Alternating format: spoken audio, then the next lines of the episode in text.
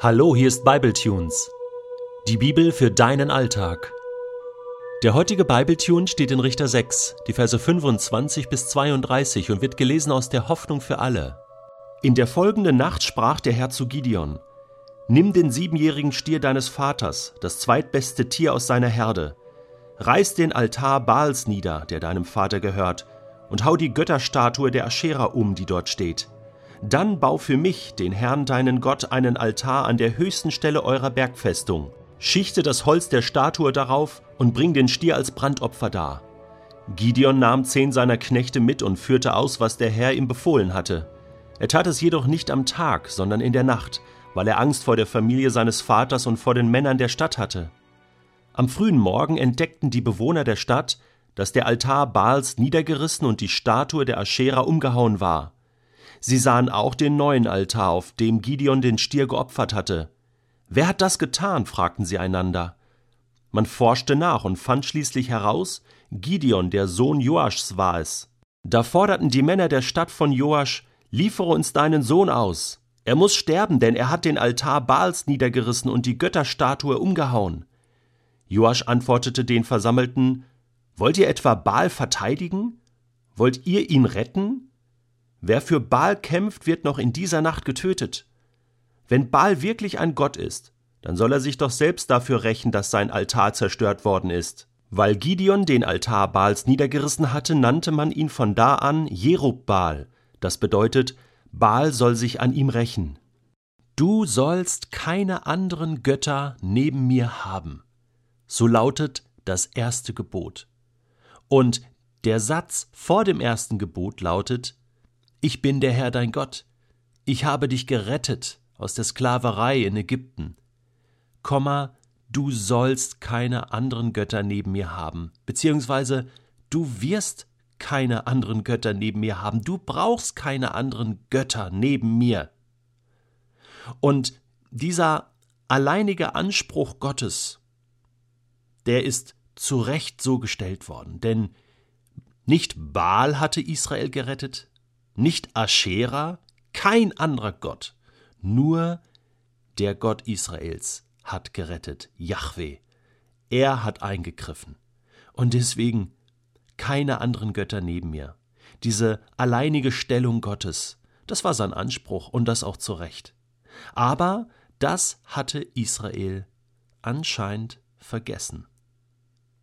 Und es ist interessant, dass Gideons erster Auftrag nicht die Bekämpfung der Feinde ist, sondern die Feinde im eigenen Haus sozusagen, die falschen Götter im eigenen Haus. Das war Gott schon lange ein Dorn im Auge und natürlich war er eifersüchtig. Er ist ein eifersüchtiger Gott. Ja, was, was, äh, hast du da noch andere Götter, ja, die du verehrst? Und das Pikante an dieser Story ist jetzt, dass diese Götter sozusagen von seinem eigenen Vater, also von Gideons Vater, Joasch, aufgebaut wurden. Und Gideon jetzt der berufene Sohn ist, das zu ändern. Eigentlich bekämpft er hier seinen eigenen Vater. Das, was sein Vater aufgebaut hatte, diesen Götzendienst, diese Altäre, diese Götterstatuen. Ja, und er macht das dann in derselben Nacht noch, holt er sich ein paar Männer und, äh, und baut das alles um sozusagen und äh, baut einen neuen Altar auf und opfert dort dann den Stier. Diesmal aber richtig, diesmal so, wie Gott es ihm gesagt hat und nach den genauen Richtlinien äh, des mosaischen Gesetzes. Gott bekommt wieder die volle Ehre. Ich habe mich gefragt, wie kann das passieren? Das war doch so klar für alle Generationen. Du sollst keine anderen Götter neben mir haben. Ich glaube, das ging ja nicht von heute auf morgen, dass Israel sozusagen gesagt hat, ähm, ja, jetzt glauben wir nicht mehr an unseren Rettergott, äh, wir glauben jetzt an Baal und Aschera, das sind jetzt unsere neuen Götter. Obwohl, wenn wir in die Geschichte Israels hineinschauen, damals in der Wüste, Mose auf dem Berg, Aaron unten beim Volk, wie schnell ging das? Das schlug so schnell um, emotional baute man sich da das goldene Kalb. Das kann also schon ganz schnell mal kippen, wenn man der Meinung ist, Gott ist nicht da, wo ist denn Gott, wo sind denn die Wunder? Das ist ja genau das, was Gideon auch gesagt hatte. Ja, wo ist denn Gott? Dann kann das schnell kippen. Ich glaube aber, dass es hier in der Geschichte so ein schleichender Prozess war. Da hat man Gott vertraut, klar, den hat man auch nicht vergessen, der hat auch seinen Platz gehabt in Israel, aber da gab es andere Gottheiten, Götzen im Land Kanaan und da hatte man ja Kompromisse gemacht mit den Völkern und dann hat man sich gedacht, ach, das kann ja jetzt nicht schaden, so den ein oder anderen Gott noch dazu zu nehmen. Ja, gehen wir mal auf Nummer sicher. Ja, falls da irgendwas ist, ne, ähm, wollen da keinen Ärger haben und ja, wir glauben da ja auch nicht so richtig dran, aber komm, ähm, stellen mal hier noch einen Altar auf und da noch eine kleine Statue. Aber dann über die Generationen hat sich das verfestigt. Und die haben dann ihren festen Platz gehabt und wurden dann halt doch verehrt. Und es geht uns gut, weil wir da so eine Mischung haben, so eine, so eine Göttermischung sozusagen. Ja.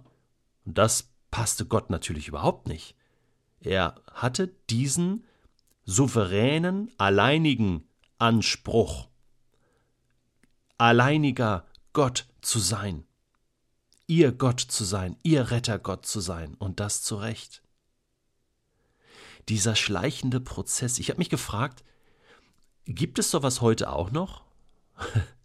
Natürlich habe ich da keinen Götzenaltar in meinem Haus oder verehre einen anderen Gott, aber was ist das überhaupt? ein anderer Gott, ja irgendwie etwas Selbstgemachtes, oder?